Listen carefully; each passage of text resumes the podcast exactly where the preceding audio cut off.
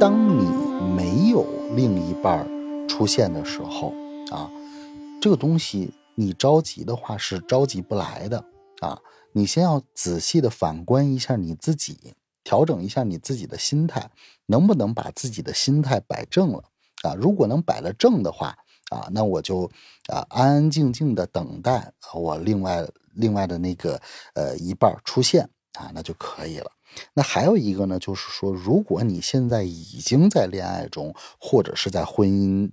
当中的话，啊，就是说，不管是男人还是女人，还是应该要有一份，呃，对于对方和对于自己未来的一份责任感，啊，就是一定要把这个责任感，呃，把控好，啊，两个人其实在一起是，真的是有缘分的。啊，要不然佛家和道家也不会一直给大家讲这个缘分这个东西，所以缘分是真的是有的。所以说，十年修得同船渡，百年修得共枕眠啊。两个人呃，一旦在一起的话呢，这这种就是说在茫茫人海当中相遇，然后能在一起。啊，甚至说，呃，能够成为枕边人的话，啊，这种缘分是非常深的，啊，而且，呃，从佛家的角度上来讲的话，啊，我们经常听到电视剧里边有一个话说，这个我下辈子还要跟你在一起，什么我三下三辈子下下七世我都要跟你在一起，这种是不可能的，啊，因为我本身就是佛教徒嘛，啊，从这个佛法的角度上来讲的话，这是不可能的。啊，你们俩这一世完了以后，啊，基本上就是说，再到下一世或者是下下世的时候，啊，如果你相信有轮回转世的话，不可能再相见了啊，这种概率是非常非常极微的概率啊，所以呢，就是说一定要好好珍惜，呃，你现在的这个另一半。啊，另外呢，就是说从易学的角度上来讲啊，有很多的人都会问，就说小颖老师，这个我这辈子这个我的老公啊，或者是我的老婆，呃，他不是注定的吗？他如果是注定的话，他就一定会这个出现的，对不对？我我在这个课上，我要告诉大家，这个感情和缘分，它不是宿命论。啊，就是说，我们看命理的，必须要搞明白一点，就是你的命运一定不是宿命论的啊。什么叫宿命论？宿命论就是一切都是注定的啊。你这辈子该挣一百万啊，你就躺着也能挣一百万。你这辈子该着是穷光蛋，你再怎么努力也没有用。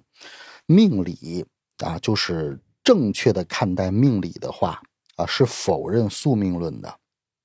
啊，就是说，你人一出生的话，啊，它是有一个先天格局在这摆着的，啊，你当然说你不会离这个格局太远，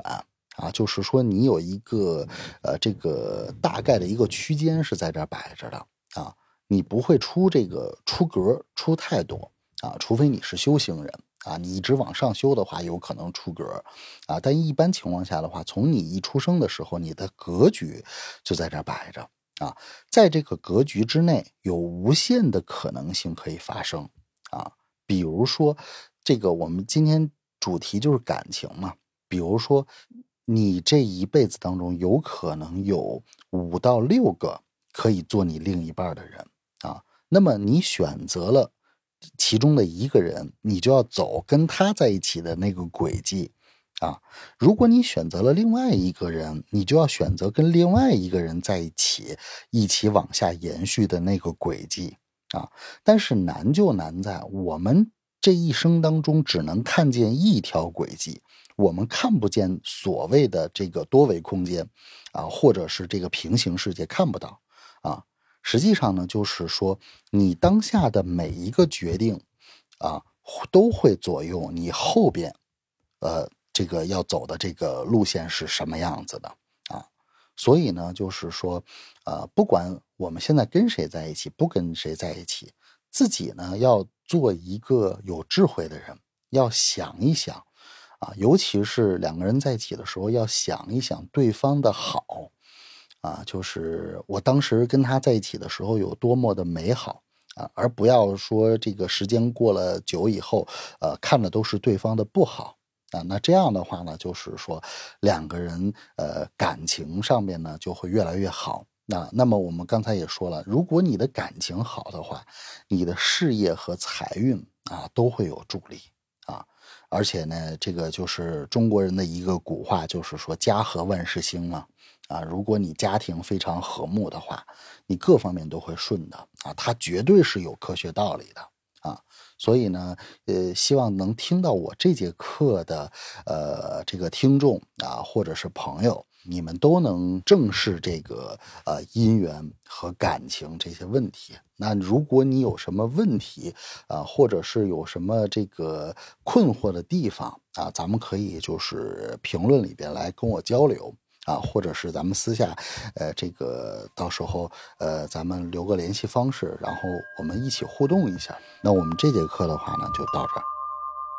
感谢您收听小尹说艺。您的点赞、订阅和分享是对小尹最大的支持。